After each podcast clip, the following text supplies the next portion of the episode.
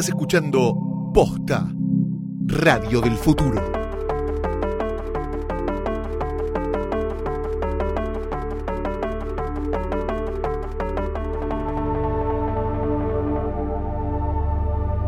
Bastardos, enanos, wargos, les damos la bienvenida a un nuevo episodio de Jodor, Jodor, Jodor, un podcast sobre Game of Thrones. Mi nombre es Fiorella Sargenti. Yo soy Luciano Banchero. Y en este episodio vamos a hablar del segundo episodio de la octava y última temporada de God, A Night of the Seven Kingdoms. Un caballero de los siete reinos. Uno de los mejores capítulos en la historia de Game of Thrones. voy a la mierda. Chao, Flor, seguimos. Te lo, te lo tiro así. Uno de los mejores. Pero si no pasó nada. Pero eh, em, para mí fue uno de los mejores. No te digo top 5 o top 3.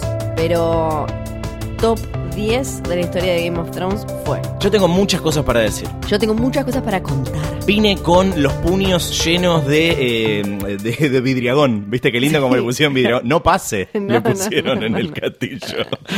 Pero todo eso va a ser en un ratito nada más. Sí les podemos adelantar que si ya nos había gustado el capítulo anterior, el primer episodio de la última temporada, y este nos gustó más, eh, saben que nuestra reacción es positiva. Están divididas las opiniones en la internet. Sí, ¿tienen razón los que no les gustó el capítulo? No, claro que no. Pero antes de pasar a todo eso, les contamos que este episodio de Jodor, Jodor, Jodor y esta última temporada está presentada por Cablevisión Flow.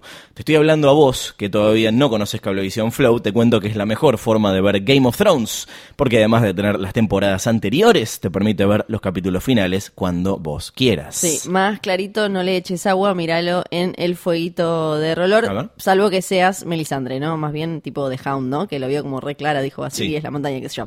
Lo podés ver todos los domingos a las 22 horas por HBO, pero si llegaste unos minutos tarde, después de las 10, podés reiniciar y volver al comienzo, o si terminó y te quedaste súper, súper, súper manija con el nuevo capítulo de God, podés retroceder en la guía y darle play otra vez. Imagínate esa situación espantosa. ¿Te acordás de que está GOT a las 10 y 10 de la noche? ¡Ay, ya!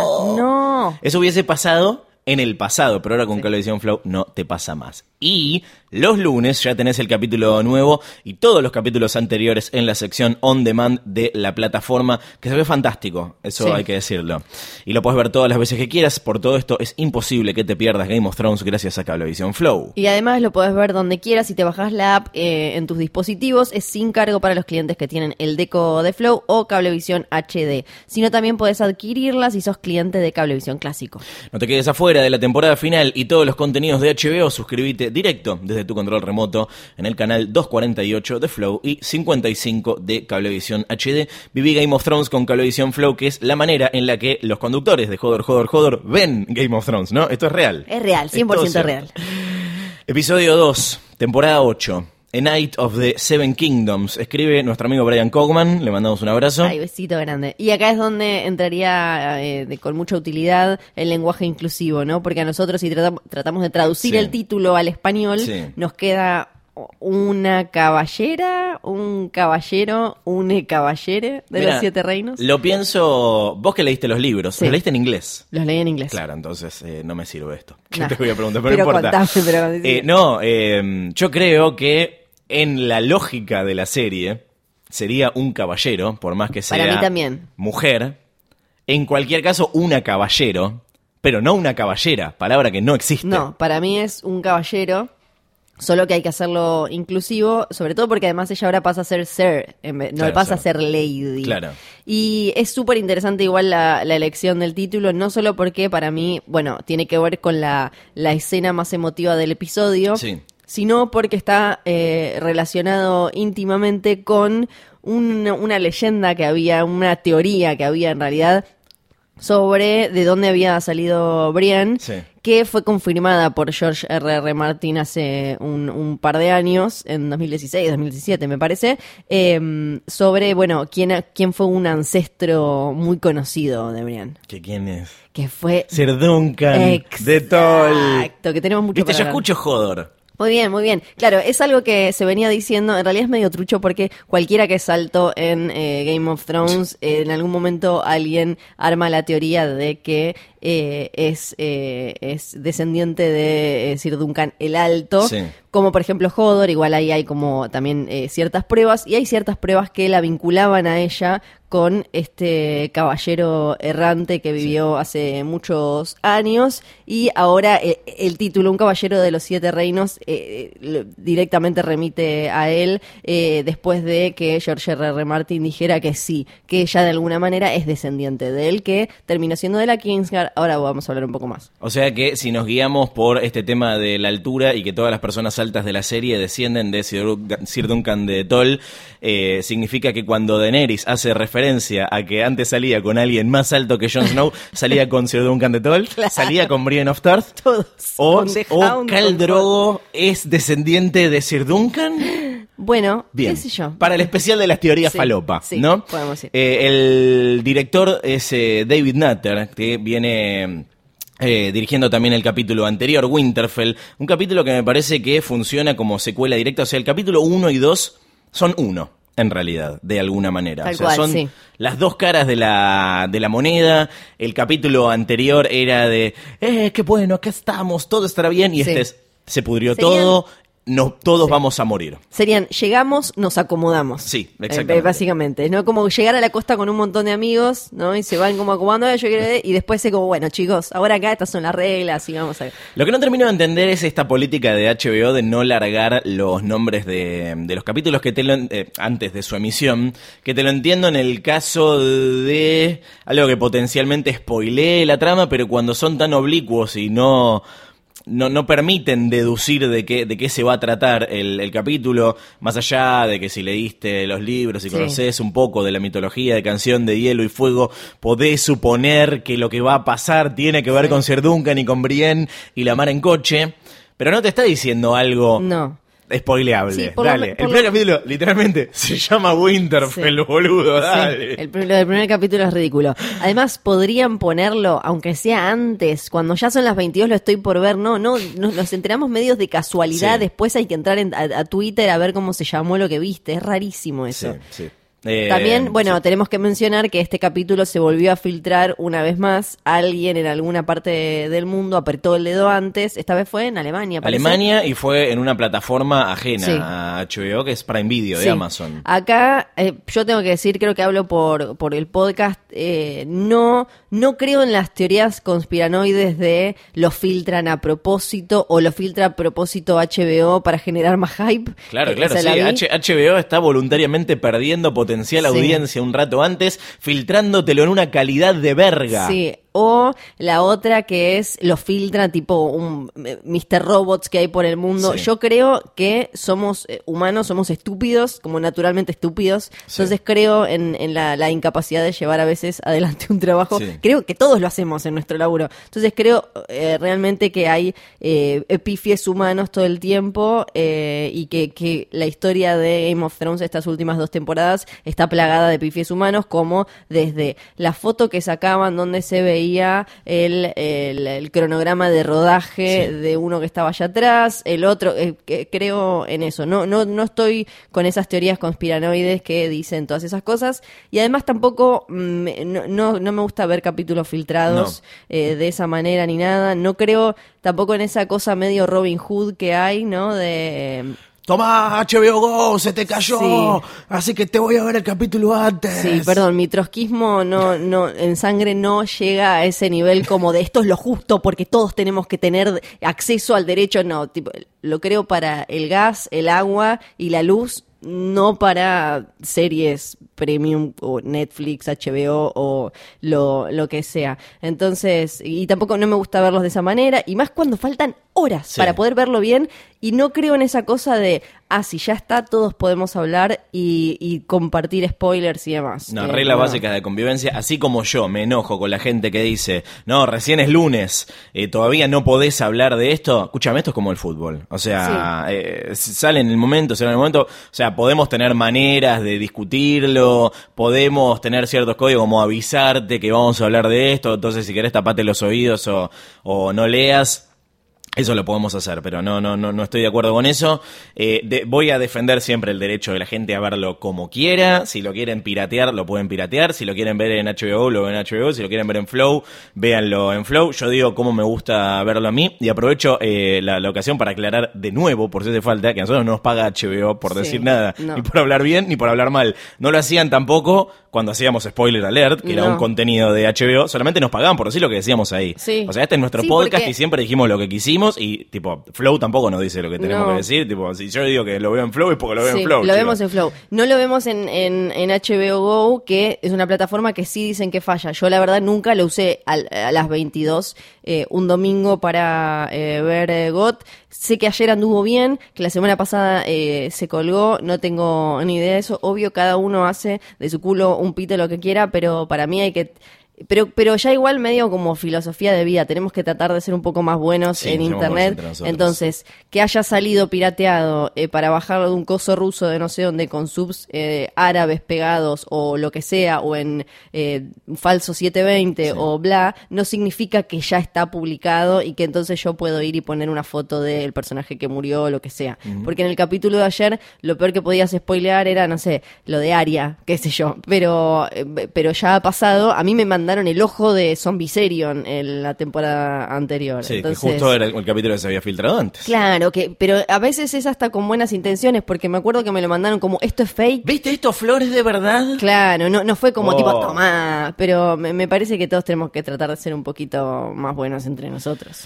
Dicho todo eso, y hablando de cosas que nos manda la gente, creo que la semana pasada eh, no nos metimos eh, con un aspecto de la nueva temporada que después varios nos comentaron en, en Twitter y en los mails que tiene que ver con la intro, que no solamente es que eh, cambiaron todo, sino que cambió, y esto está bueno comentarlo, la historia que cuenta el, el astrolabio, mejor conocido como los anillitos, ¿no? Eh, antes te contaba la, la- la historia previa al comienzo de, de la serie, con sucesos como la caída de Valiria, como la rebelión de Robert y demás, y ahora te cuentan, es como un previously hasta esta temporada. Sí, aparece, tenemos la Red Wedding, eh, es donde se ve un león con una trucha en la boca, eh, están eh, The Twins Sí. y un lobo muerto y, y- y hay otro como un Bolton con una cabeza de lobo. Después tenemos el cometa con un dragón más grande y tres dragones más chiquitos que podríamos asumir que es Dani Sí. con sus tres dragoncitos.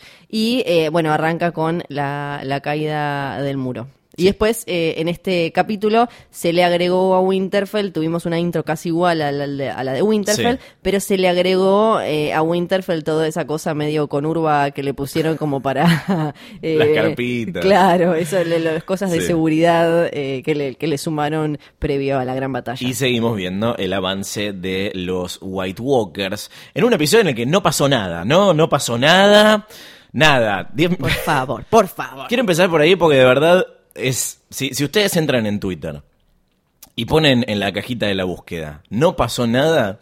Todo lo que va a haber comentado es sobre el capítulo de ayer de eh, Game of Thrones.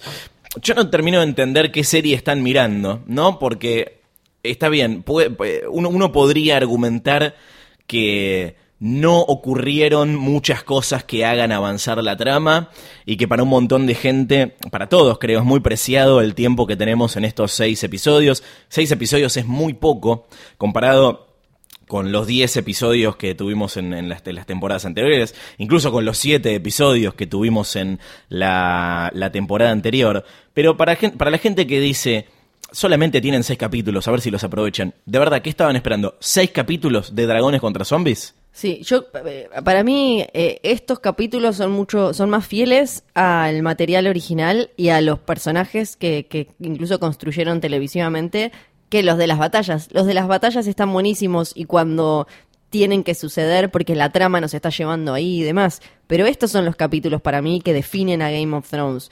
Lo- lo- los otros quedan como lo, lo épico, lo más simpático, lo más icónico en la fotito. Pero estos son los capítulos que hicieron que uno amara la serie. Claro. Esos son, son los diálogos de Tyrion, son Es eh, Jamie siendo pillo, es Jon Snow no sabiendo nada, es Dani teniendo estos debates a ver de qué hace para ser una buena reina. Entonces, eh, para mí en algún momento, cuando la serie se fue haciendo cada vez más épica, nos confundimos y pensamos como, ah, es esto, es como todo el tiempo el, eh, eh, una, una batalla enorme. Y en realidad no, es esto. Y además, todo fue una, una gran construcción para estos momentos, donde estos personajes a los que los, los sucesos eh, lo- los llevaron a esto terminaran ahí enfrentándose no solo a los muertos, a, a los malos más literales, Sí. sino cada uno a sus propios demonios que muchas veces estaban representados no solo dentro suyo, sino con un tipo que tienen sentado enfrente con quien tuvieron algún pasado Sí, sí. muy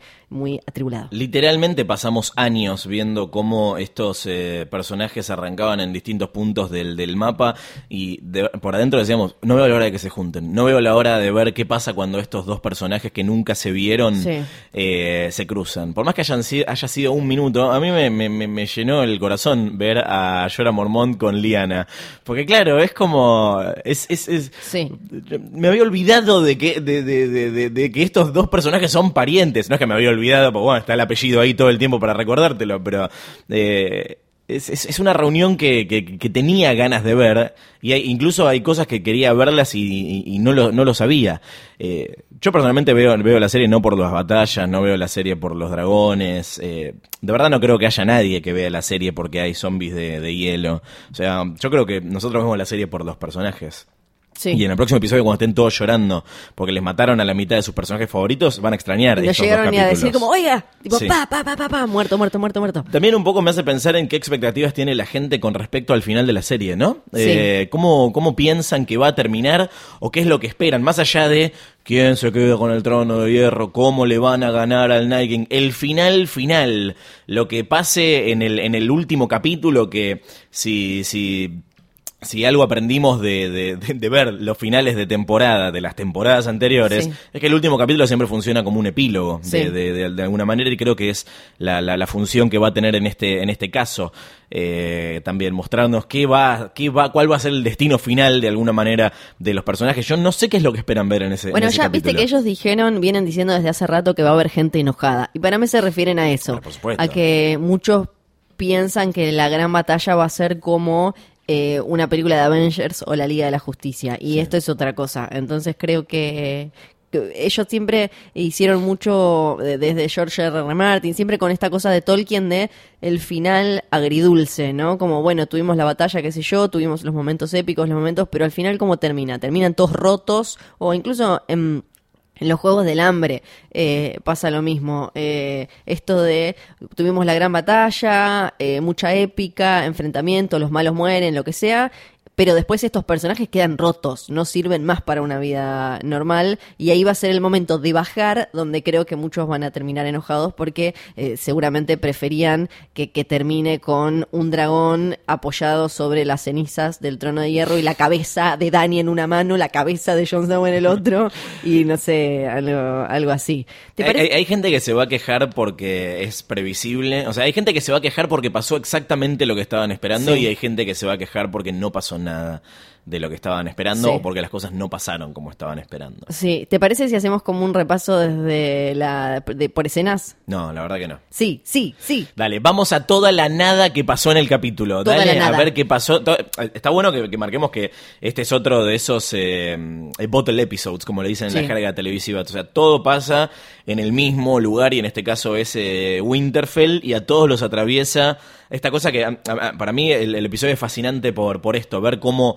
eh, cada personaje, que son todos muy distintos, reaccionan a la posibilidad de eh, la muerte inminente y qué hacer con su última noche en el mundo. Me fascina ver esto con Sí. personajes de Game of Thrones. Es como una gran terapia, una, una comedia de enredos de esas todas encerradas en una misma casa gigante y a la vez una gran terapia de, bueno, todos vamos a morir, ¿qué hacemos? Y cada uno va para algún lado. Me encanta que el episodio arranque con ya directamente con el juicio este a Jamie, que yo ya le doy mi nominación eh, al Emmy este año. Sí. Me, me parece que lo que hace nuestro amigo Nicolai eh, es, es fascinante.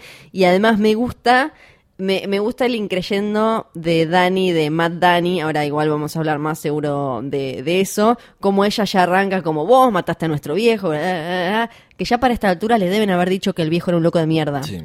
Entonces eso te da como una pauta de Hizo bien en matarlo. que, que, que- que le está ganando el orgullo, le está ganando el orgullo propio y el orgullo Targaryen, eh, porque así como ella aprendió, después en el episodio habla de su hermano Raegar, a ella ya a esta altura le tienen que haber dicho que su viejo eh, había quemado a, eh, a los Stark y había hecho una cantidad de barbaridades impresionante. Y que de golpe salte como re vos mataste a mi papacito y qué sé yo, eh, me, me parece que muestra esto de que le está ganando el orgullo porque creo que lo que le pasa es que ella hasta ahora, en estos últimos años ya como reina establecida, venía enfrentando enemigos externos. Y ahora de golpe lo que enfrenta es gente que duda de ella gente que tiene sentada en la misma mesa, no enemigos o gente a conquistar y demás. Entonces, eh, ahí hay como un tema de orgullo que aparece de manera eh, muy evidente. Yo creo que son mecanismos de defensa eh, al estar en un, en un eh, lugar que le es ajeno completamente y está muy acostumbrada a que le digan eh, todo que sí, resolver Sí. todo con fuego y literalmente está en un lugar que es de hielo, que no le gusta a sus Sí. dragones y en el que su legitimidad, si bien ahí todos No les aceptaron las reglas, claro, pero aceptaron las, las, las reglas de, bueno, está bien, vos tenés que ser nuestra reina, bueno, dale. Eh, nadie la reconoce realmente. Sí, sí, tal cual. Y me, me gusta, entiendo también el tema del debate con Sansa, que parece que Sansa va con ella y de golpe cuando Brienne salta, eh, Sansa se va y le dice, ah, bueno, para, si vos salta, si vos eh, jurás por él, yo estoy bien, porque después nos queda claro, porque uno dice como, bueno, para, cuando John defendía a Dani, eh, Sansa dijo como, ah, ni en pedo, eh, la banco, aunque lo, la banques vos, pero ahora de golpe porque Brienne banca a Jamie, ella lo banca, pero después cuando dice, no se puede confiar en un hombre enamorado, entendés por qué ella no saltó, eh, automáticamente no se sumó a la confianza eh, que le otorgaba a Dani John, era, era por esto, claramente. Y lo de el momento Bran, increíble, espectacular. The Things We Do for Love. Yo pensé en un momento que eh, ese iba a ser el título del capítulo. Sí, era que muy por eso se lo estaban escondiendo. Era muy bueno. Y Bran reaccionó como todos pensábamos que iba a reaccionar, como el cuervo de tres ojos que es ahora, que no iba a saltar como, ¡oh, me dejaste tullido! Y tipo como... Igual No. acá hay un poco, me parece que hay, el, saludos Brian Cockman, pero Sí. hay un poco de pereza narrativa, porque ese truco ya lo había hecho con Littlefinger cuando le dijo Sí. que el caos es una escalera. Sí, sí, sí. Es lo Y bueno, mismo. yo me parece igual, si yo fuera Bran estaría todo el tiempo tirándole a la gente cosas que dijo en el baño mientras se pedorreaba en soledad y que se queden como, ¿qué? Me estaba mirando, me estaba mirando mientras... Pero me, me, me gustó. Y de ahí saltamos a eh, otro de los grandes momentos del episodio, que es Aria...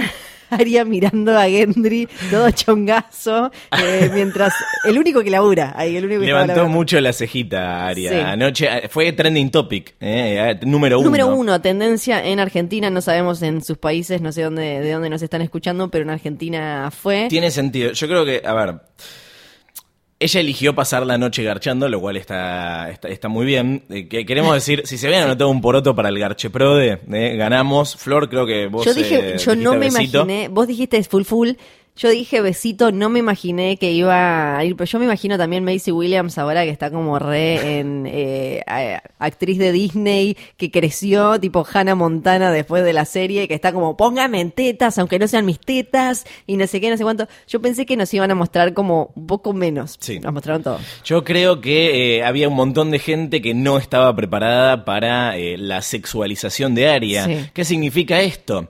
Que la gente siempre está lista para ver a su personaje eh, semi-infante favorito eh, matando a un montón de viejos, pero no garchando. Para que se queden tranquilos, Macy Williams tiene 22 años. Pero ¿cuántos años tiene Aria en los libros, en la serie? Eso es eh, todo un tema. En los libros sabemos que todos son más pequeños, entonces eh, no da a esta altura. Que no cuenta, pues, eh, esto es... eh, Esto- No sabemos si va a pasar en los libros. No, no, no, no. Eh, esto ya de, de- de por sí lo cambiaron en la serie. Todos son más grandes en la serie, entonces no es una, una niñita. Pero en eh, Aria, en la serie, aparentemente es eh, tiene más o menos 18 años. Claro, bien, perfecto. La cuenta de HBO en el Reino Unido Sí. puso, puso que para los 18 años en Westeros vos ya tenés que eh, tener o haber tenido una mascota haberte mudado a otra ciudad, viajado un montón, tener una lista de personas a las que matar, eh, eh, aparentar ser del sexo opuesto para evitar que te capturen, estar ciego por un rato Sí. y eh, haber tachado por lo menos a tres personas de tu lista. O sea que por lo menos para eh, la cuenta de HBO del Reino Unido, Aria tiene 18 años. Bien, bien. Gendry podríamos decir que tiene 22, Ponele. más o menos. Sí. Acá, Sí. Lo que pasa es que también pensemos, a ver, ¿a ¿cuántas series les perdonamos gente más grande haciendo de gente más joven, no? Acá Sí. Gendry es un muchacho más grande. Sí. Eh, el actor, digo. Eh, pero Gendry me parece que es, eh, es jovencito. Sí, sí, eh, es jovencito y eh, algo que supimos es que ahora Wi- Macy Williams pensaba que era una joda cuando le llega el guion. Esto es algo que se hicieron mucho eh, durante Game of Thrones, Sí. de mandarse guiones truchos diciéndole como, bueno, y te cortan toda la cara, como le hicieron, no sé, a Kit Harington. Eh, te van a quemar toda la cara y vas a tener que usar prótesis para siempre o cosas así. Eh, a... Macy Williams le, le, le mandan el guion y ella dice como pensó que era joda y no era, era real. Igual para quienes se preocupan por el tema de la edad y eso, piensen que en, en una primera carta que, que había mandado George R. R. Martin hablando sobre, esto creo que lo comentamos en algún episodio, sobre lo que iba a ser su saga, en un primer momento iba a haber un triángulo amoroso entre Tyrion, Jon y Arya. Que Claro. Arya es muy pequeña en los libros. Eh, entonces eso iba a ser como un poco más chancho que esto. Esto, esto está bien. Eh, lo que sí me preocupa es el futuro, porque como nos enseñaron las películas de terror, cuando dos personajes cogen, se mueren, o uno de los dos muere, en este caso, y pasando del Garche Pro de Necro Pro, yo creo que Gendry no va a sobrevivir los próximos episodios. Sí, Aria, Aria, eh, si no estaba listo para verla coger, menos estoy listo para verla morir. No, fue para mí el garche de la muerte, ¿no? Le dio como. Sí. Aria dijo It con follows. Sí, Aria, Aria It Follows le dijo como sí, vení, qué sé yo, y le dio. ¡Cierto Sí. que Aria es mufa! ¿Viste? Sí, para mí es doble mufa Ay, en esta, por porque Dios. ya era mufa antes y ahora haciendo la chanchada. Eh, en el sitio Vulture, que les recomiendo mucho, Vulture, eh, salió una nota eh, que es, bueno, ¿quién sigue siendo virgen en Game of Thrones? Así que vamos a hacer un pequeño repaso. Está dividido en vírgenes confirmades, como por ejemplo Bran Stark, que me parece que ese Sí. barco ya zarpó. Brienne, Claro. Brienne es, es- es casta. Sí, es verdad. Es virgen. Vamos a ver. Eh, vírgenes probables es la segunda categoría. Los confirmados son Bran Son- y Brienne. bien. Los únicos que quedan Perfecto. sin Nérpola son ellos dos. Eh, probables, Dolorous Ed. Claro, cuando vos vas a la Night's Watch Sí. haces un, un juramento. No, se sumó a los 15 quiero- años. Dice, pero tipo, si ya sabemos que se van de puta lo de la Night's Pero Watch. yo quiero Chicos, lo que pensar no que, él les igual procrear. tiene como una novia en Molestown o algo así. No, no, no, no lo veo Ah. como maltratando prostitutas. Para mí tiene No. una novia a la que va a ver La siempre. en, en la nota son malos, dice, dice que es medio incel. No. me parece, no, No, me no. parece. Eh, el maestro Volcan, eh, Sí, claro. Liana Mormont y eh, Alice Karstark, que son niñites. Sí. Drogon y Regal. Y, eh, ¿Tienen sexo los dragones? Nunca queda claro, porque también incluso en algún momento se dice que pueden cambiar de sexo. Entonces, lo, el tema huevos, dragón y Es cómo... como en Jurassic Park, ¿no? Life sí, finds a way. Sí, es, es complicado. Eh, Robin Arryn, Sí. no sabemos. No sabemos, no hasta sabemos vimos, no sabemos dónde está. Tampoco. Eh, Pero hasta lo que vimos, sí. Sí, lo último que vimos es como, sí, vayan a rescatar a mi prima. Y está ahí en algún lado. El Night King, dice, probable. No, para mí no, era un tipo grande ya cuando lo, lo convirtieron. Después de probables hay posibles. Eh, mencionan a The Hound, que es raro que nunca tuvo una escena de sexo en la Sí, serie. para mí es virgen. Para mí también. Sí, para mí. Para mí también. Porque tiene todo el pedo con eh, su cuerpo, no le gusta las quemaduras, así que no me lo veo como. No lo veo así. Esto es interesante. Beric Dondarrion. Yo no creo que haya sido. Que, que, que, que- que nunca haya tenido sexo. Sí. Pero sí creo que una de las secuelas de, la, de tantas resurrecciones eh, impacta sobre la, la virilidad. Sí. Esto es una teoría, Sí. esto es teoría falopa. Él estaba, él estaba comprometido para casarse, Sí. eh, así que no. No, no. Yo me imagino que ahora no podrá, pero en su momento creo que sí. Eh, Kyborn menciona también como posible virgen. Sí, sí, porque su morbo está en otro lado para Sí. mí. Un poco daba pe- pederasta, pero después me da la Con los sensación de que pajaritos de- sí, sí, qué, qué chanchada, pero después pienso que su morbo va por otro lado. Eh, después está la categoría, pensarías que son vírgenes, pero no. Está Tormund, ¿eh? dice, si para, para un tipo que de un tipo que, que puedes esperar de alguien que habla mucho sobre su vida sexual y a que no haya cogido nunca. Bueno, en los libros tiene hijos. Tiene hijos, claro, Sí. ahí está. Eh, Varys. Sí. eh, también, porque me parece que, Sí. que, que pasa por otro lado su, su cuestión, ¿no? Sexual. eh, y eh, nuestro amigo Gusano Gris. Bueno, No, esto, también depende, vimos. claro, como qué es lo que consideras eh, sexo, Sí. ¿no? No, no, no. Dale, este che. podcast considera sexo no, solo no solo el metes acá. Así que los únicos dos vírgenes confirmados son Bran y Brienne. Sí, me parece que cerramos ahí. A favor. Cerramos ahí. Muy buena la nota de, de Vulture.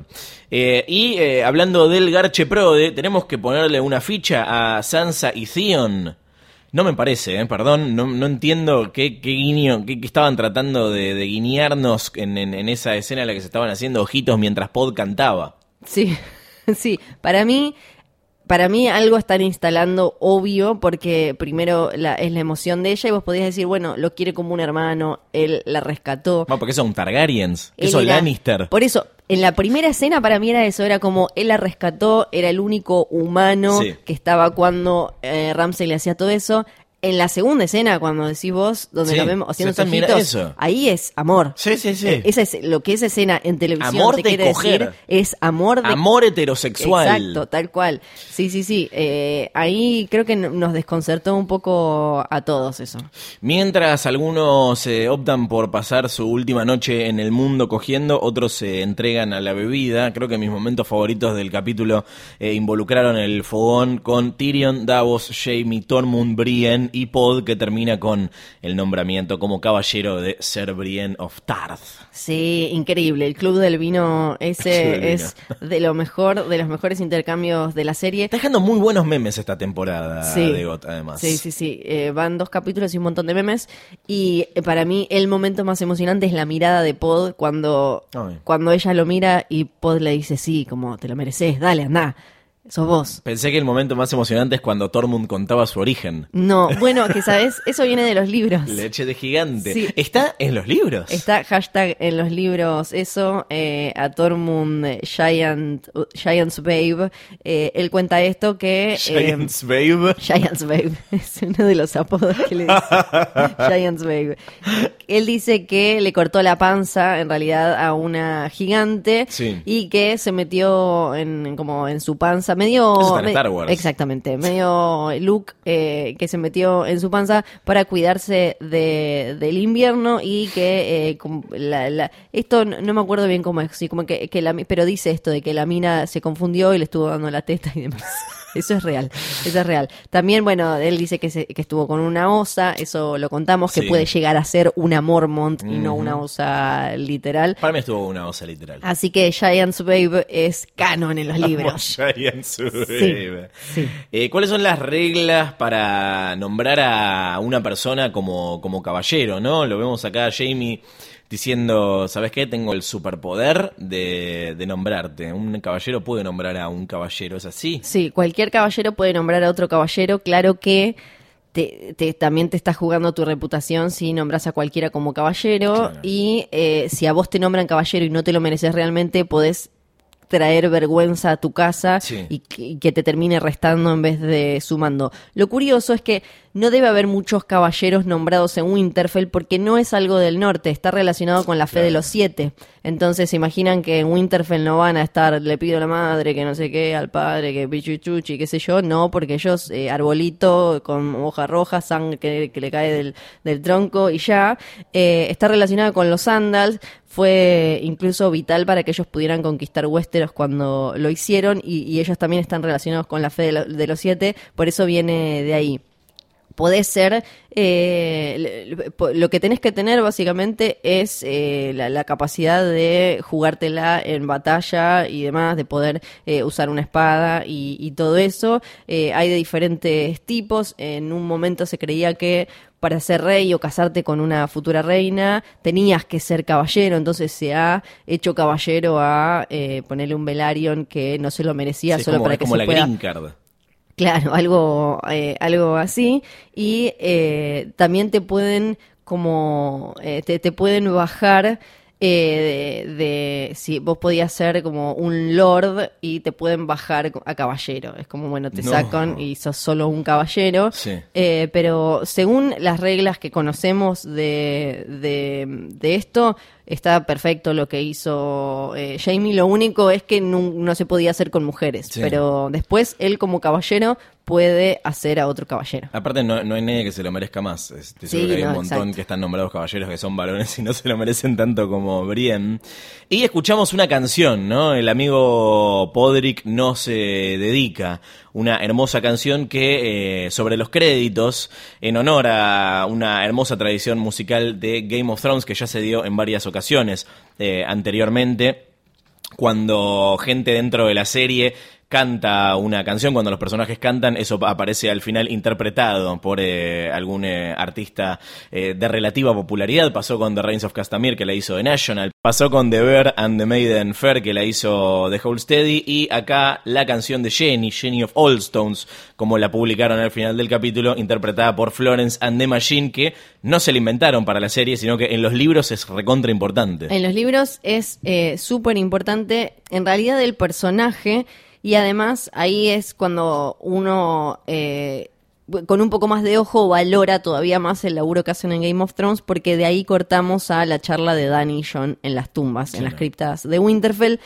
Jenny eh, fue mencionada de alguna manera en la temporada anterior eh, cuando un archimaestre compara lo de Bran, cuando llega la carta, esa, el, el cuervo de Bran diciendo, che, se vienen los muertos, bla, bla, bla.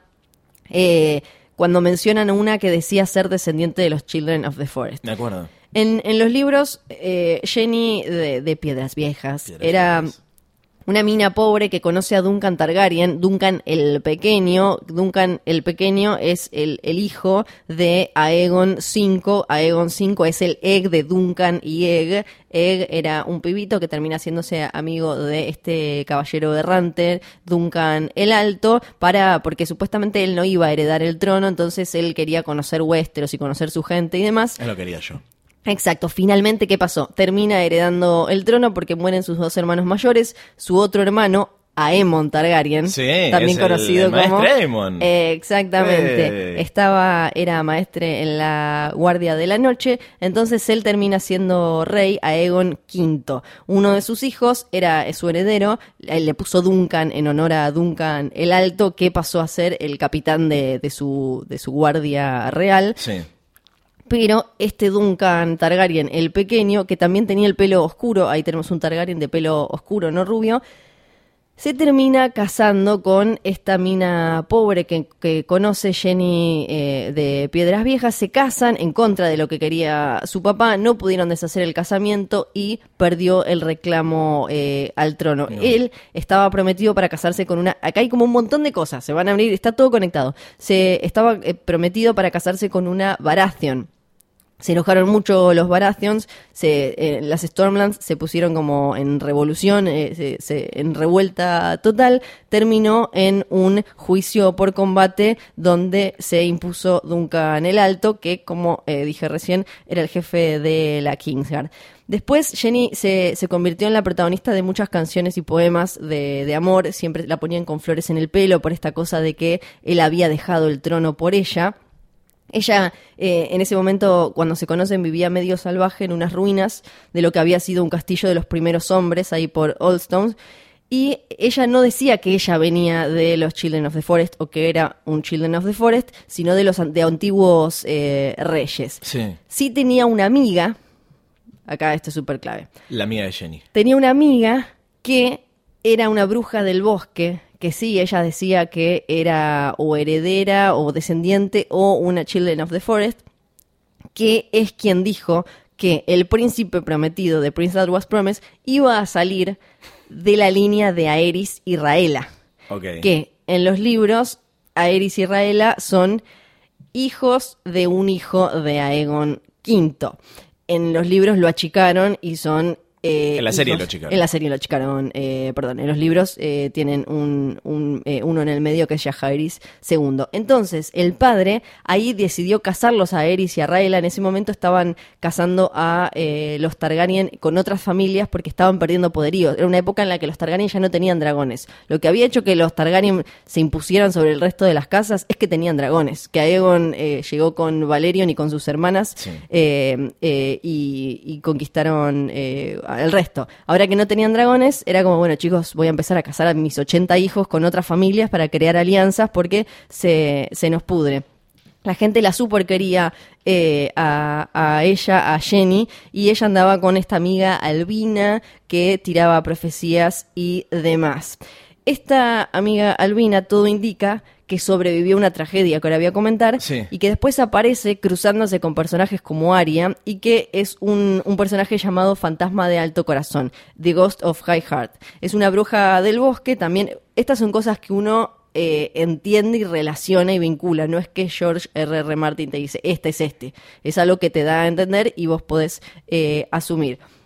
Este personaje que se cruza con Arya tiene y con y con la hermandad sin estandartes tiene sueños proféticos sobre las muertes sobre las muertes de Renly, de Balon Greyjoy. Sí. Eh, da a entender que alguien un- otro Ironborn le pagó a eh, un hombre sin rostro para que lo mate.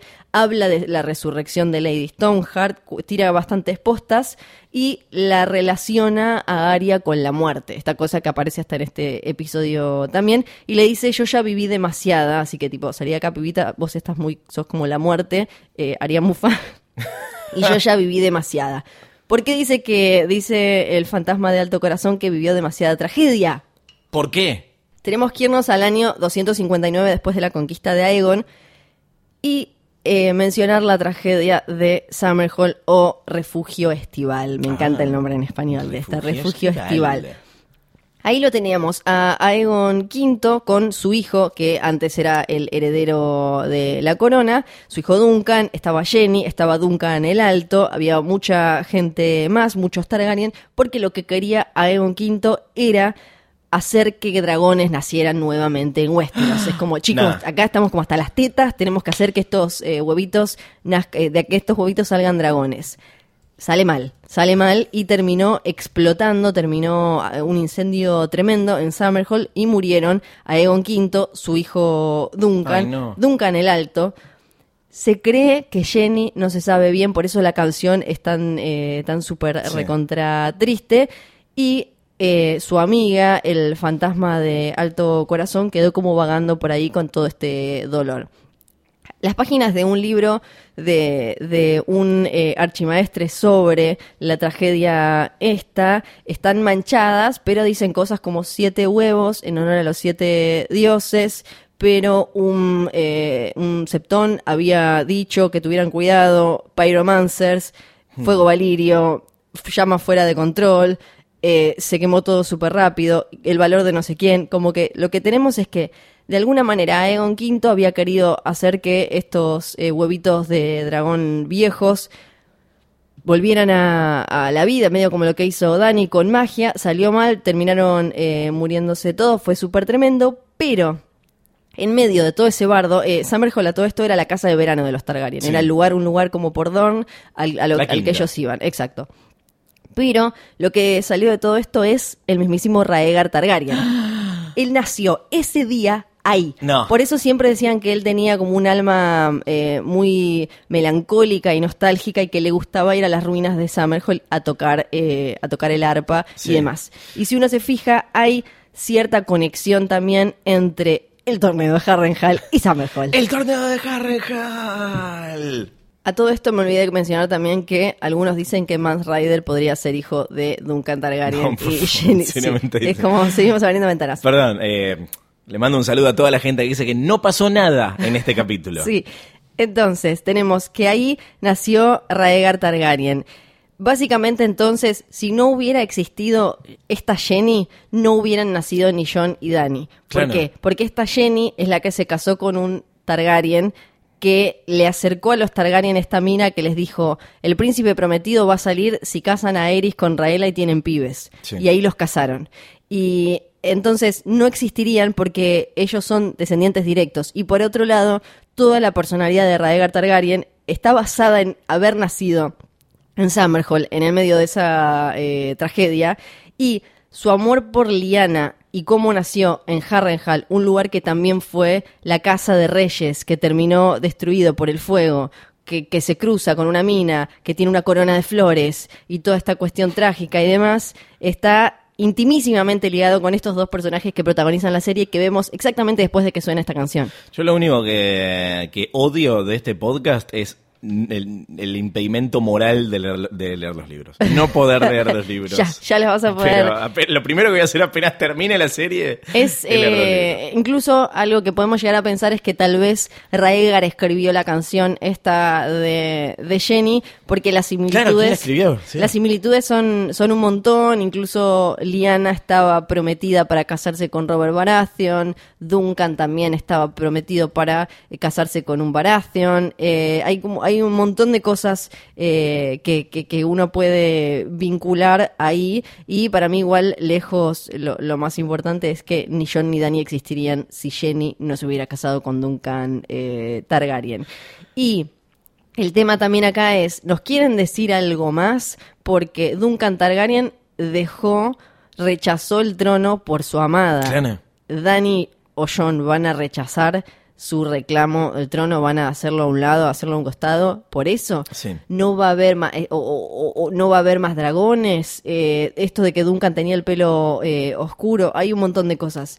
Y por otro lado, el que Pod cante esta canción ahora, no solo lo pode- po- nos, nos recuerda a cuando en eh, Blackwater se ponen a cantar Reigns of Castamere con Bron en el prostíbulo, sino también, obvio, una mención que muchos hacían en redes sociales, a Pippin en El Sí. Señor de los Anillos, en eh, la batalla de Helm's Deep, que, por cierto, además, eh, dijo El director del próximo capítulo. el director de la batalla de Winterfell dijo, va, eh, yo me inspiré en El Señor de los Anillos y la batalla de Helm's Deep, o sea, de, de la batalla de eh, las dos torres, o sea que todo tiene que ver con todo.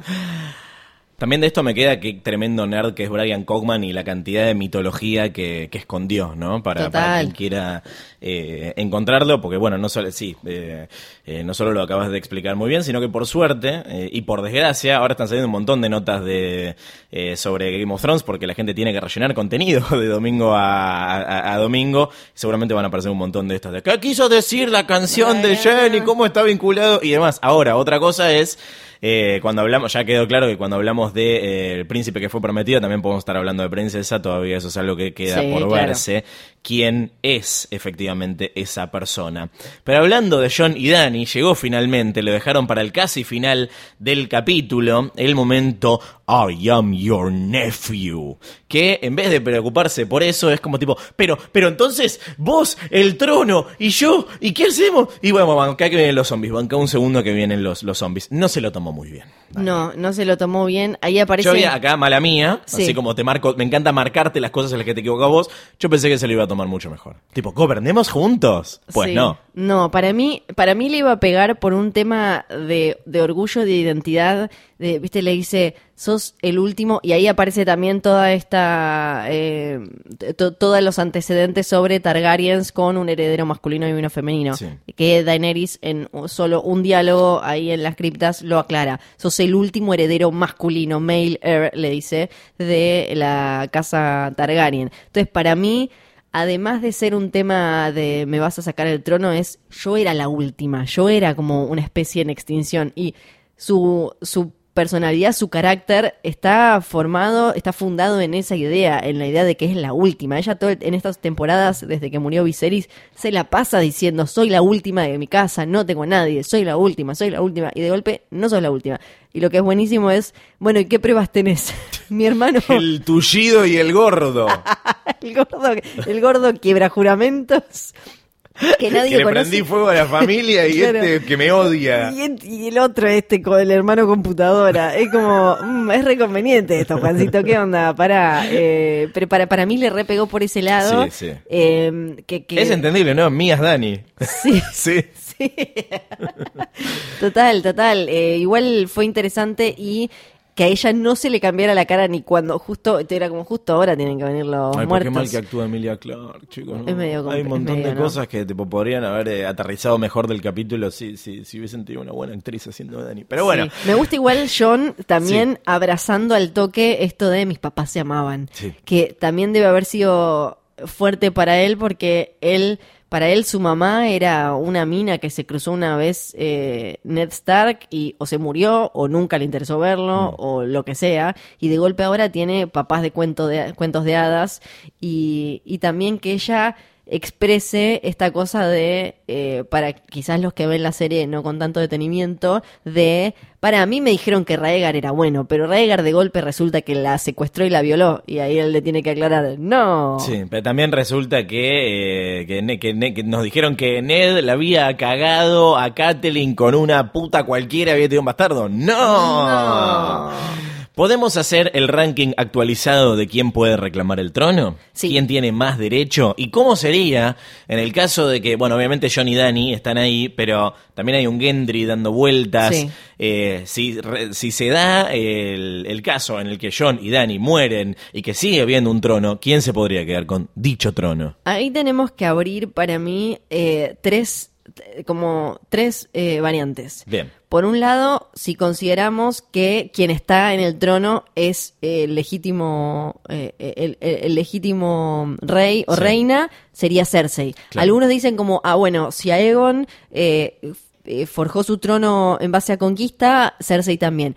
Para mí, lo de ella... Técnicamente es cierto, porque tipo, el, el rey era Robert Baratheon, tenía hijos, los Sí. hijos no eran legítimos, los hijos están todos muertos, la que hacían es la reina. Sí, para mí el tema es que en realidad Cersei más, más que mm, eh, conquistarlo, lo secuestró. Sí. Entonces... Golpe de estado. Claro, en realidad es medio raro. Pero si, si vamos con esa, es Cersei, queda Cersei, y ahí lo que teníamos que analizar es si Cersei la queda y no tiene un embarazo, ¿qué sería? Tyrion, pero a- ella lo desheredó a Tyrion, Sí. ahí, pero sí, es el hermano menor. Así que debería ir para eh, Jaime o Tyrion, técnicamente. Entonces eso es como están las cosas hoy. Eh, exacto. Si fuéramos como no, eh, tiene que ser un Baratheon porque Robert Baratheon ganó la rebelión contra los Targaryen, debería alguien eh, organizar en eh, la Citadel o en algún lado, deberían organizar para legitimar a eh, Gendry. Que esto en algunos momentos, ahora lo vimos en Fuego y Sangre, cuando hay como un tumulto, se juntan como algunos líderes de casas importantes, hacen como un concilio, una mesa chica, y bueno, ¿a quién ponemos? Tenemos a este, pero necesitamos un papel que diga que este chabón era hijo de Robert Baratheon. Sí. Ahí sería Gendry. En los libros no, porque en, en los libros sí por ser varón, pero en realidad en los libros tenés a Edric Storm, que es un poco más chico que él, y a dos hermanas mujeres más grandes. O sea que tiene hermanos, Tiene hermanos. que no aparecen en la serie. Tienen hermanos con nombres. Una Claro. es eh, Mia o Maya, ahora no me acuerdo, eh, y la otra que se llama Bella. o Acá Bella, lo único que sabemos de eh, familiares, de otros hijos de, de Robert es cuando mandan a matar a todos los bebitos. Eh, exacto, Hay- en los libros también, y, pero tenemos estos otros vivos. Entonces por ahí sería eh, Gendry. En los libros también por ser el varón, no el más grande, pero sí el varón. Después, si creemos que los Targaryen son los legítimos porque Aegon conquistó Westeros y bla, bla, bla, debería ser John porque por, por, por un montón de, de- de mini cositas. Para empezar, porque después de dos grandes bardos quedó establecido que un heredero varón siempre le gana a una heredera mujer. Por más que sea hija directa, le gana un, eh, un varón. Además, él es hijo de quien era el heredero. Entonces. En realidad el trono le tiene que, pasar a él. A él. Eh, ya hubo bardo eh, dos veces por herederas mujeres y siempre se decidieron en, concilios y en reuniones y demás, siempre se decidieron en favor del heredero varón. Así que en realidad, una vez que está John, eh, Dani pasa a un segundo puesto. También acá hay un, el- está el aspecto que no tiene que ver con la sucesión, sino con el deseo, ¿no? John no quiere ser rey, nunca quiso ser rey y eh, Dani es lo único que le importa, básicamente. Eh, exacto, sí. Pero también hay otra cosa que es eh, quién se lo, entre comillas, merece más. ¿Quién podría ser el mejor rey? Que acá me parece que pierden todos, ¿no? Porque Dani va camino a ser Mad Queen y John, la verdad, eh, no, no, no, no dio demasiadas pruebas de, de- ni de tener ganas ni, ni de, de tener lo que hace falta para, para gobernar, ¿no? Yo me quedo con John porque a pesar de que él nunca quiere estar en una posición de liderazgo total, siempre termina estándolo y bien. Es como, para mí la batalla, eh, no la batalla de los bastardos, perdón, la, mm, eh, eh, el episodio Watchers on the Wall Sí. es el mejor ejemplo. Es como, él no estaba a cargo y de golpe eh, el otro le dijo como, "Mm, sí, quédate acá, vos manda, qué sé yo, y al final todos terminaron haciéndole caso porque es un es un líder natural. Entonces, para mí sería John, sobre todo porque nos vienen marcando esto de que se, medio como que se viene más Dani, como que Dani está enloqueciendo de poder frente a estas discusiones y estas cosas que vos mencionabas. Sí, la teoría que viene ganando ahí en las casas de apuestas es que eh, John va a matar a Dani, dicen, pero bueno, yo no sé cuánto la compro, la verdad. Yo, mi, mi poroto es que llegan vivos al final de la serie los dos. No necesariamente juntos, no necesariamente gobernando. Sí, no necesariamente felices. No necesariamente Sí. felices. ¿eh? Que vivan no significa que vayan a ser No. felices. Eh, siguiendo con cosas que no pasaron en este capítulo en el que no pasó nada, también descubrimos el objetivo de los White Walkers. No son solamente máquinas de, de matar, sino que tienen una agenda. Yo lo había anticipado, creo que lo comentamos acá. El actor. actor. que hace el Night King, eh, que estaba, él, él- él iba en busca de alguien, él tenía un objetivo claro, acá lo dice Bran, es él, es Bran, va en busca no de Bran Stark en realidad, sino del cuervo de tres ojos, porque el objetivo es traer una larga noche, ¿eh? no solamente borrar a la humanidad, sino el registro completo de eh, la memoria de que la humanidad alguna vez existió sobre la Tierra. ¿Por qué? No hay por qué, pero esto es lo más parecido a Sí, eh, para mí, por qué. el por qué sería por venganza, por, porque a él lo convirtieron, él era un hombre, Sí. lo convierten los Children of the Forest en su guerra contra los hombres. Sí, pero para mí él es feliz siendo el Night King. Antes no era rey, ahora sí. Pero le dieron un cosito, un patiecito así de chiquito. No yo quiero feliz. todo. ¿Qué me vas a dar este patiecito? Bueno, igual está bien. Bueno, pero entonces este eso, no, eso no es venganza, eso es ambición. Para vos mí- decís, perdón, vos decís que tiene ambición. Para mí quiere vengarse Sí. y es ambicioso.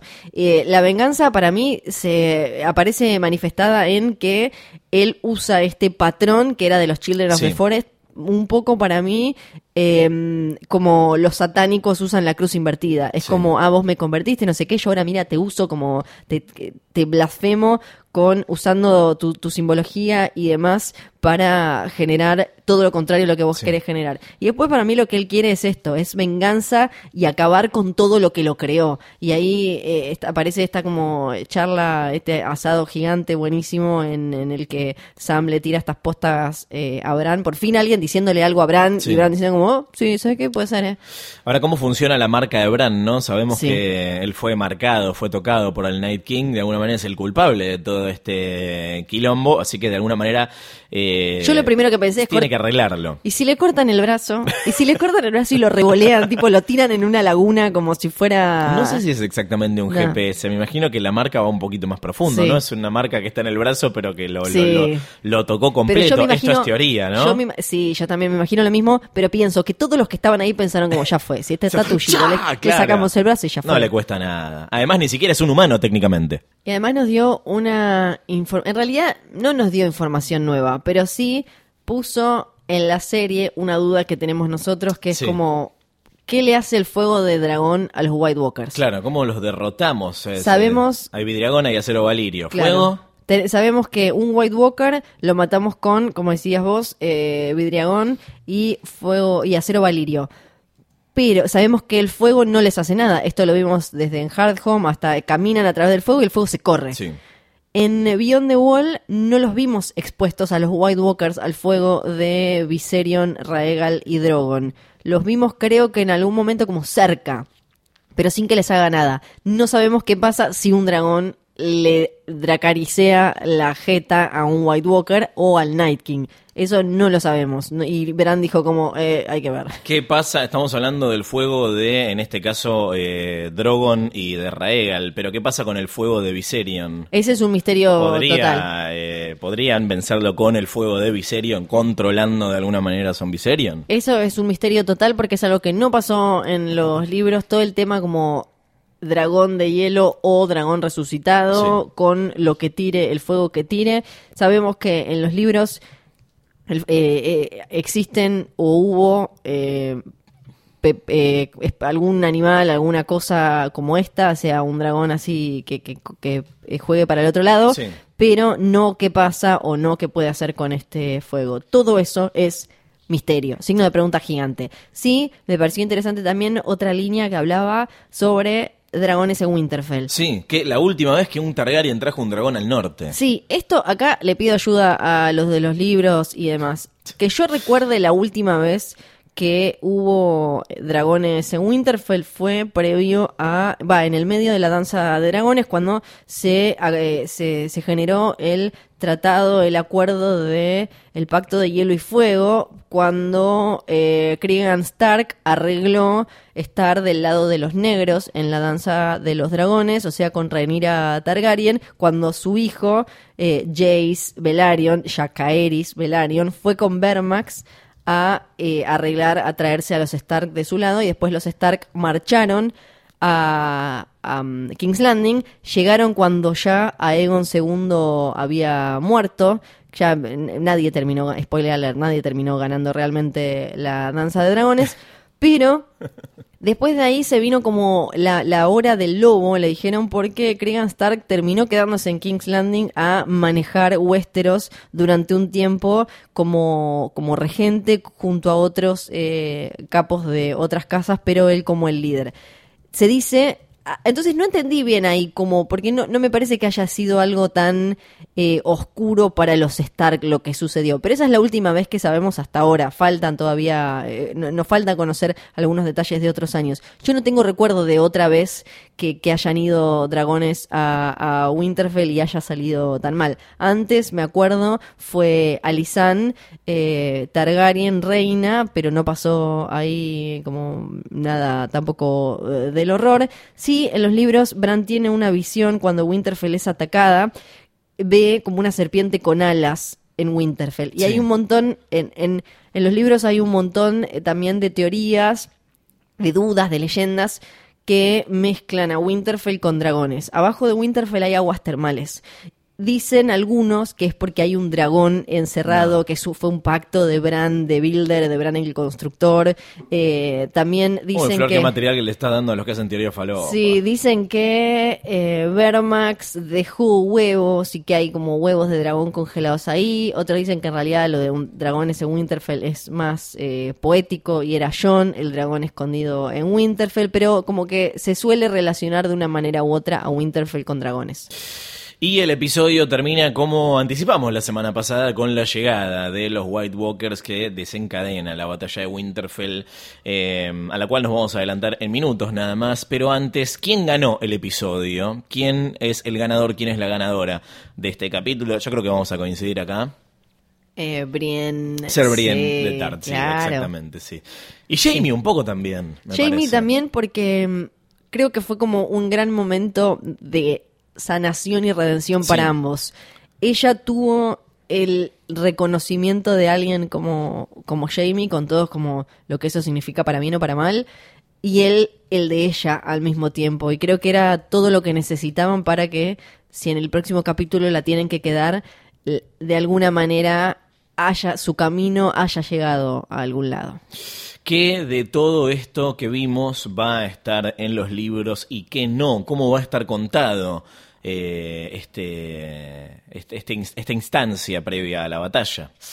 Ay, qué difícil eso, porque en, yo no creo que en los libros vaya a aparecer esta cosa tan eh, audiovisual de el malo preparándose, el malo que viene, estamos todos acá. Hoy no la veo porque estamos muy atrás, entonces hoy no veo una situación de tan de- de- donde estén los personajes tan agrupados y donde sea tan inminente la batalla final con este ser oscuro que se viene. Entonces yo creo que van a ser más bien como detalles o cosas. Sí me imagino que puede haber una cosa de se vienen los White Walkers a, a Winterfell con muchos personajes, pero no me imagino algo tan masivo. Después sí puedo ver algo entre Gendry y y Arya, algo quizás entre Theon y Sansa, un poco más claro que en la serie. Sí. Lo veo un momento entre Brienne y, y Jaime, ni hablar, pero eh, como detalles. Sí a Dani volviéndose loca.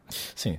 Eh, el próximo episodio es la batalla de Winterfell. No es el nombre, pues el nombre no lo sabemos. Además, no van a ser tan boludo de ponerle Winterfell de nuevo a. Otra vez, ¿no? No. Eh, dura 82 minutos, ¿eh? Así que los que quieren que pasen cosas Tomen. van a tener 82 minutos de cosas que pasan. Ya hay un tráiler, el adelanto que viene al final del episodio. Gente que, sí, impresionante. Y tenemos eh, gente en este capítulo que ya habló del futuro, que sabemos que probablemente la queden, como, eh, bueno, Sammy llora, alguno le va a quedar porque dijeron nos vemos después. Sí. Miss Sunday y Grey Worm, que cuando todos estaban pensando en cómo vamos a morir, ellos decían, eran como dos cariocas que los habían mandado a la Patagonia Sí. y decían, ¿qué es este barro de mierda y este viento? Me quiero volver a Río de Janeiro, donde ando en hawaianas todo Sí. el día. Básicamente va a ser la masacre de los personajes secundarios, ¿no? La semana Sí. que viene eh, podemos hacer el necropro de Winterfell, te anoto un Grey Worm. Sam y Llora para mí van a sobrevivir. Para mí Llora no. ¿Puedo decir que Llora no? Bueno, Llora vos no. anotás. Quedó muy claro, Llora. además fue muy como sos el futuro de nuestra casa, que es la ella es la es- esto se lo dice, le dice primo porque Sí. ella es la hija de la hermana de Jorah Mormont. No, para mí llega, llega un par de capítulos más tira. Eh, el destino de Llora es la muerte, de todos modos. Yo creo que nuestro querido Ed la va a quedar. Yo creo que Pod eh, la va a quedar. Sí. Y probablemente Theon Greyjoy. Sí. Esos son mis ¿Y candidatos. Brienne? Mm. No, para mí Brienne no. ¿No? Bueno, Quiero hacer vemos. como un pequeño ¿qué preferís? Sí. ¿Qué preferís? Ay, ya. ¿Ver morir a Brienne o ver morir a Tormund? Abrí. Es un ¿qué, qué te dolería menos Sí, en realidad, ¿no? Pero. ¿qué preferís? ¿Vos preferís ver a- morir a Brienne? Es lo que me salió natural, traté de no pensarlo. En realidad si bien. lo pienso digo Tormund, pero sin pensar me salió bien, perdón. ¿Ver morir a Jorah Mormont o ver morir a Sam? Ver morir a... eh, prefiero ver morir a Llora, ¿vos? No, a Sam. Lo Ay, quiero. ¡Ay, no. qué! Vos te sacaste Yo lo quiero mucho, a Sam, lo quiero mucho. ¿Ver morir a Beric Dondarrion o ver morir a The Hound? Ver morir a The Hound. yo también. Sí, Pero Beric Dondarrion me da igual. Ya Sí, está, yo pero fue me da medio, me, parece medio simpática. ¿Qué preferís, ver morir a Tyrion o ver morir a Jamie? Ver morir a Tyrion. Sí. Que en un ahora- momento tiran, ¿sos traidor o sos pelotudo? Sí, sí, que ahora quiero hablar un poquito antes de que se termine el Hablemos capítulo. ahora de sos, esto. sos traidor o sos pelotudo. Hablemos ahora, es el momento. Es real, porque fue en realidad como un juicio encubierto a Tyrion. El capítulo arranca con un juicio a Jamie, pero en realidad es un juicio a. Tyrion, porque todos quedan en algo como, bueno, es noble, es medio como, y cómo es la frase de los Simpson hiciera tan bueno porque se murió, ¿no? Sí. Porque es como, bueno, es noble, ¿no? Ahora aprendió, es súper inteligente. ¿Y por qué se mandó todas estas pelotudeces? Porque todos hacen mucho hincapié en que pifió mucho. Y es verdad, para quienes no tengan tan presente la última temporada, desde que Tyrion le empieza a armar la estrategia de batalla y de enfrentamiento a, a Dany en Westeros, todo sale mal. ¿Para vos la está boicoteando? Es Marquitos Peña. es como, todo sale mal. Todo, todo sale mal. Le dice como, no, bueno, acá lo que tenemos que hacer es mandar a, lo- a las Tyrell, mandá a Tyrell a casa, eh, manda eh, también, van con los barquitos, entonces eh, la- las em, Sand Snakes y... Chau Sand Snakes. Chau, chau, chau, y así, y va, solo va perdiendo cosas. Y ahora él, yo conozco a mi hermana, viene el otro y le dice como, tu, tu hermana, hermana mintió. No. deja, no deja de pifiar. Igual, corazón noble, a favor, y es- era, era listo, por lo menos era listo. Vamos a ver cuán eh, noble es su corazón. Eh, igual eh, yo también lo tendría a Tyrion como mi mano, obvio. Claro, sí, pero igual yo, yo lo rajo. Que también acá hay un Echalo, guiño. llora, está ahí, está Varys. Sí, este es otro guiño a. eh, su Igual a. Varys no, chico, no, Varys no. No, a Varys no, Llora, llora, no, llora. Varys no. Sí, llora, por favor. Es otro guiño a Matt Dani porque lo que le pasó al padre en los últimos años es que empezó a cambiar de mano y todo el tiempo se Sí. enojaba y con sus anteriores manos o los mataba o los echaba o lo, lo- todo mal, como un horror.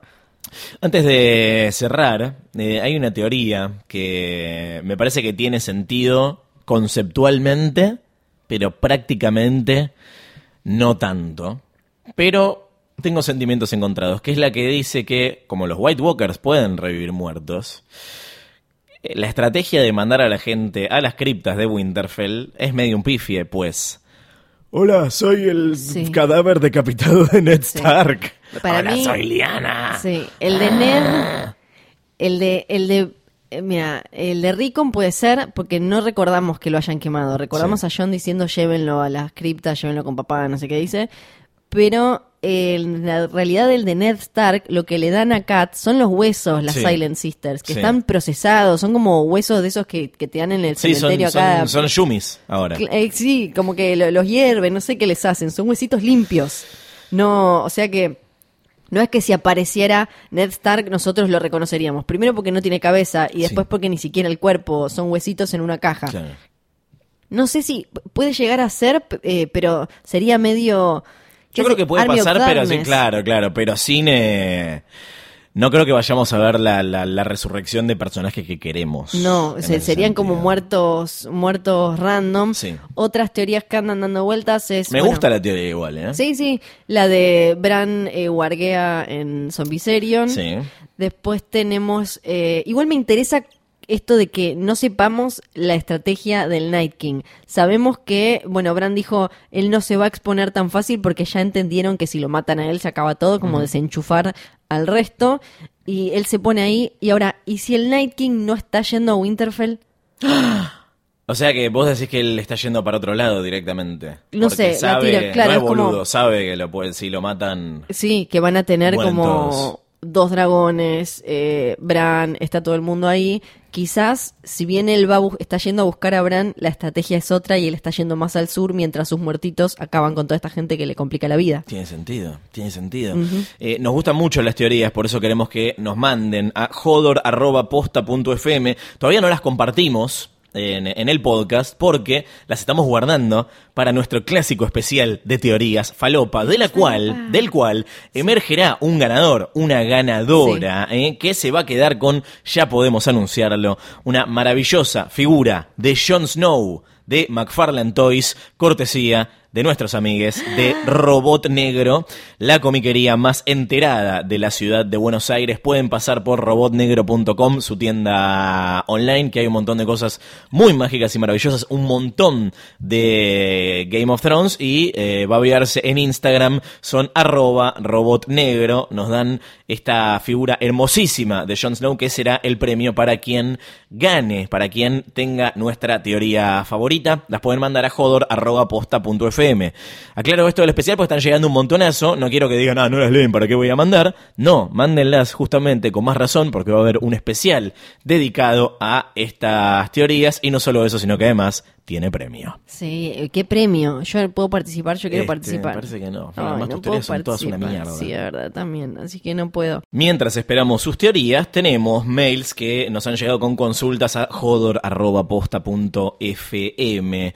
Nos encantaría que una vez que termina cada capítulo nos manden sus consultas sobre qué es lo que pasó, que nosotros grabamos esto al día siguiente. Así que lo van a escuchar respondido al día siguiente de la emisión. Todo esto es por mail jodor.posta.fm. Si quieren nos pueden tuitear también, pero la verdad es que acá eh, está bueno porque tenemos eh, más tiempo para contestarles. Podemos responderles de manera más extensa eh, y también lo pueden escuchar los demás. Dicho esto, empezamos con Ivana que nos manda un GIF, es muy bueno esto, con el juego de la botellita versión Game of Thrones para jugar al Garche Prode, dice. Sí. Eh, es hermoso, de verdad. Así que esto lo vamos a compartir sin dudas. Eh, incluye a eh, Roberto Galán señalando disfraz- con la ropa del Night King y dice se ha formado una pareja y la botellita que gira es el prendedor de la mano del rey, cosa que vos parás el GIF y te muestra qué personaje tiene que chapar con quién. Ay, es no una cosa maravillosa, así que Ivana, vos sos la ganadora en nuestros corazones. Lo estoy guardando para compartirlo. Tenemos una consulta de último momento, la dice Martín, y es una consulta que nos ha llegado bastante a nuestro mail. Dice la nueva presentación en las barras del logo de Game of Thrones, aparecen unos dibujos llamativos, no terminó de entender, lucha de dragones, un dragón, un lobo colgado, más dragones, el cometa. ¿Es la historia que ya sucedió o contaría lo que puede venir? Es la historia que ya sucedió. Claro, es la O historia sea, que ya sucedió. No, yo al menos no leo una premonición. ahí. No, yo tampoco, tampoco. Daniel dice, este es mi primer cuervo enviado. Gracias. Hay, hay un montón de mensajes de descubrí el podcast en estos días, así que gracias especiales a eh, los nuevos oyentes, eh, que si los números no mienten son una bocha. Eh, me gustaría que me ayuden si tienen bibliografías adicionales a los libros originales para recomendar y le- para leer, para seguir conociendo y entendiendo el mundo de Westeros. Esto es para Flor. Yo si se refiere solo a los cinco libros de Canción de Hielo y Fuego, recomiendo entonces que busquen el Fire and Blood y The World of Ice on Fire y eh, los, los libros, las historias de eh, Duncan y Egg. ¿Eso se consigue fácilmente? Se consigue fácilmente, sí, sí, por todas las vías y maneras. Amadeo eh, nos manda un mail cuyo subject es Azor Ahai, Hi, da hi. En referencia. Alguien tenía que hacerlo. Alguien, Alguien, tenía que lo hacerlo. tenía que hacer. Gracias, de verdad, porque junto a, ya te digo, junto a su amigo Joan, el Chori, eh, han compuesto la versión Azora High del tema Acereje, que dice, mira lo que se avecina a la vuelta de la esquina, es Juan Nieves, va volando, con su espada, con su capa, con su culo, tira facha desplegando sus encantos, y es una cosa muy maravillosa, eh, que dice, se arrodilla ante la reina, los norteños tiran mierda, pues no saben que es el hijo de Raegar. Si la estrella roja sangra y el verano se termina, agarrate los White Walkers se. La leyenda que ha sido prometida. Azora High, Hada High, no es Bran, no es Brienne, no es Bron, no es Cersei, Jamie, no es Arya, Sansa, Littlefinger ni Robb Stark. es John. Bueno, nada de ser hermoso esto, Amadeo. Gracias, te prometo que en algún momento me, me lo guardo para que en algún momento hagamos eh, karaoke con este tema y lo vamos a cantar Flor y yo. Sí. Antes del final de esta temporada lo hacemos. te Eso lo va a prometo. suceder. Te lo prometo, hoy nos agarraste de prevenidos. Este, tenemos a Camila que eh, con el subject Stark hasta la muerte. Bien, tranquila, serena. No tengo teoría falopa porque no soy tan creativa, tengo una consulta sobre una imagen que aparece en la intro. ¿Es un White Walker con una cabeza de un lobito y del otro lado un león? No. No, es, eh, es un eh, como si fuera el símbolo de, del hombre desollado de los Bolton, Sí. con una cabeza de un lobo, un lobo muerto ahí en el medio y un león con una trucha en la boca. Y nos pregunta, pienso que Winterfell es lo único que hay entre los White Walkers y King Landing, King's Landing. ¿Eso significa que Winterfell va a caer? ¿Qué piensan? Yo creo que la batalla, bueno, esto no lo, no lo hablamos, la batalla de Winterfell eh, yo creo que va a tener más sabor a victoria que a derrota para los buenos. Yo creo que los malos van a pasar y los buenos van a perder un montón de gente, pero va a tener un impacto significativo sobre la cantidad del ejército de los White Walkers que vimos que es un montón. Sí. O sea, van a llegar a King's Landing, pero Sí. no sé cuán- no sé cómo, no sé cuántos, pero creo que lo vamos a leer como una victoria de los buenos. Sí, sí, yo me imagino algo así también. no, Flor, porque- tenés que estar en desacuerdo. No, pero pará, viejo. porque además hay como una cuestión que dijeron que esta temporada iban a tratar de acomodar los tiempos y eso. Y, o sea, ¿cuánto van a tardar? O sea, imagínate el ejército de los muertos, que ya vimos que no son de los más rápidos. Fíjense cuánto tardaron en llegar a Winterfell y cómo lo vimos marchar como tipo... Tan, tan, tan, tan. Después se ponen como más, eh, más pillos cuando hay alguien para eh, destruir y matar y todas esas cosas, pero camina medio lentito. Sí. Entonces no me imagino a este ejército marchando, te- acabando con todo lo que hay entre Winterfell y eh, King's Landing. Sí, de alguna manera, como decís vos, tipo el Night King con Zombiserion, algunos que levante muertos de otro lado, no sé, pero me es complicado hoy imaginar cómo esta marcha puede llegar hasta King's Landing de esta misma manera, así tal cual como está. Mariano nos dice respecto a las teorías que circulan sobre el final de la serie, me llama la atención eh, la gente que predice un final feliz o al menos no catastrófico. Eh, la lógica televisiva indica que John y Danny vencen a los White Walkers y a los Lannister no sin sufrir varias bajas, quizás hasta la de sus propias vidas, pero vencen al fin. ¿Ven venir una última traición al espectador? ¿Un Night King venciendo en Winterfell y una batalla final que sea contra Cersei o algo similar? Ah, No, o sea, no. no. no, yo no lo Yo no veo. creo que sean traiciones al espectador, simplemente, nada, en, en- en un momento eh, God jugaba contra las expectativas y ahora si querés está un poquito más predecible. Yo creo que va a haber algún giro interesante, pero no lo leo como una traición al espectador. Sí, pero siempre volvemos a lo mismo, es con... En, Tipo, debería ser algo que estén sembrando. Por eso Claro. decimos que onda Tyrion. Sí. Eh, con, su- con sus caritas, con lo de, bueno, sos boludo traidor y todas esas cosas. Yo no la veo hacerse como la última protagonista. Creo que no, no, no tendría sentido por ningún lado. No. Soledad nos manda un mail cuyo subject es nada importante. Lo vamos a leer igual. o por eso. Eh, escuché el último, el epílogo de la última temporada de Hodor, casi al final hablan del futuro de la casa Stark. Tenemos el precedente de la casa Mormont, donde la madre de Lyanna le dio su apellido. Ella finalmente heredó, por ende Sansa o Arya podrían eh, perfectamente continuar con el linaje No, pero y apellido Stark. No es lo mismo ver Island que, que, que el resto del norte. En el norte vieron que cada familia más o menos tiene, o sea, todos se unen por los Stark, pero tienen eh, como costumbres y cosas que no son exactamente iguales. Y las mujeres Mormont nunca fueron iguales al resto de las mujeres. Entonces, eh, no, no sería exactamente lo mismo. O sea, ya lo vemos hasta Liana Mormont que ella quiere pelear y Sansa es Lady of Winterfell. Claro. Entonces, eh, para mí podría heredar, pero de otra manera, no como lo- la casa Mormont, que es más bien como una casi un matriarcado. Charo nos dice que se sumó Jodor tarde, se estaba poniendo al día, le resonó algo. Bienvenida, Charo. En el capítulo de Home, cuando leen las teorías falopa, Fior- Fiorella dice algo en la línea de si van a montar dragones va a ser en la última temporada, hablando de John y nuestro enano favorito, estimo que dice Tyrion. Dicho y hecho, capítulo 1 de la octava temporada, John y Dani haciendo su versión de un mundo ideal en la nieve son lo más fío.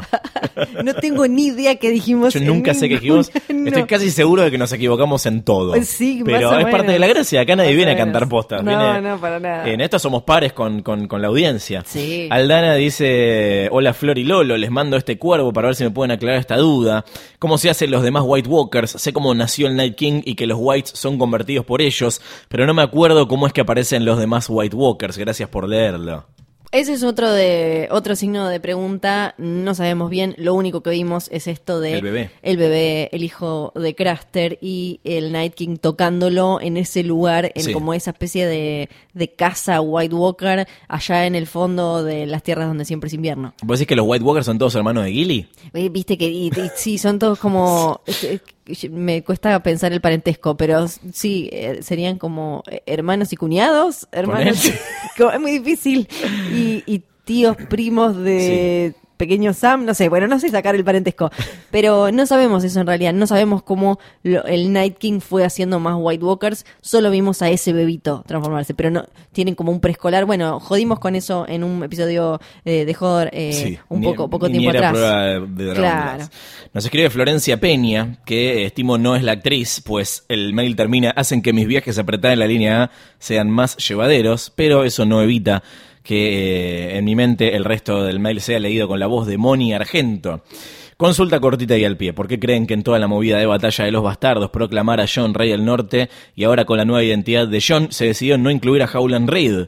Me parece un buen personaje cuya casa puede luchar para los Stark. Howland podría resolver y darle más credibilidad a John como hijo de Lyanna al haber estado en la Tower of Joy. Creo que resolvieron no incluirlo porque no hacía falta y era una opción, pero lo contaron de otra manera. Sí, porque a Bran ya le creen todos, por lo menos ahí en Winterfell lo, lo, lo tratan como alguien que tiene algún tipo de verdad y de última palabra, y qué sé yo, y Sam tiene libros, entonces creo que no lo necesitaban, y también es loco que no estén ahí eh, en, eh, los Reed en Winterfell. Estimo que también, eh, primero porque... que no les queda tan súper cerca, eh, queda eh, más abajo, pero también porque era un bardo. Y volver a meterlo a Howland Reed y decir como, ¿y este viejo quién es? Este No, este es el viejo el que era el pibe que estaba con el otro, que no sé qué, Sí, este sí, es mi sí, papá. Me parece que no, están, están, eh, están lejos, era un bardo meterlos, listo. Quizás si los vemos, yo no creo que Howland Reed cumpla ningún rol en eh, validar el, el reclamo de John. Al menos en la serie. Sí, en la No. serie, en la serie estoy hablando. Eh, cierro con el mail de Nicolás que nos hace una pregunta que me gusta. Viendo los primeros capítulos de la temporada 8 se me ocurrió preguntar, ¿qué personaje muerto cambiaría mucho la historia si estuviera vivo?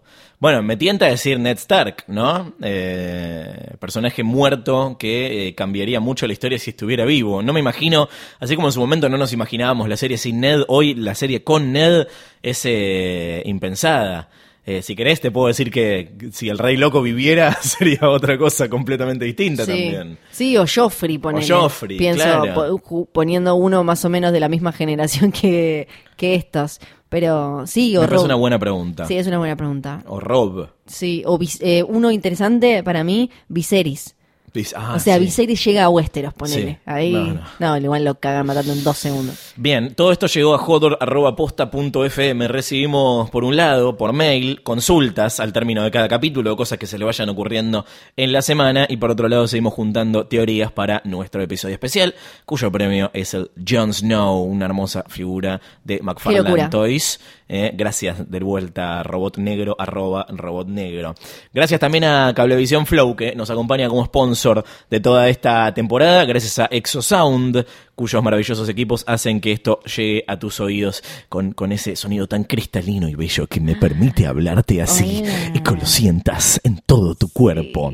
Así que nos reencontramos eh, la semana que viene, si todo sale bien, el lunes, después de una hora y media de capítulo en el que seguramente tendremos para lamentar las primeras víctimas del Necropro de esta temporada final. ¿Cuántos hashtag blessed tendremos? No sabemos. Mientras pueden eh, alimentar o achicar la manija, acuérdense viendo en YouTube, en la cuenta oficial de Game of Thrones, tienen el eh, Rebuild y el Inside the Episode, que siempre tienen un poquito más de información de primera mano de sus protagonistas. Recomiéndanle a sus amigas escuchar Hodor, de, de verdad eso nos suma muchísimo. Nosotros no les cobramos esto. No, es gratis. Nuestra, si quieren, si quieren, no nos den su dinero. Mucha gente me para por la calle y me dice, te quiero dar plata. No. Y yo le digo, bueno, gracias. Sí, Pero no, además, Ya no, eso no tenés que decirle. no, como diría Jorge, te lo resumo así nomás, anda a contarle a tus amigos y, y- y- y amigas. Si te gusta este podcast, lo mejor que puedes hacer es recomendarlo. Eh, hasta la semana que viene, yo soy Fiorella Sargenti, Yo soy Luciano Banchero. Valar Morgulis. Valar Dojares.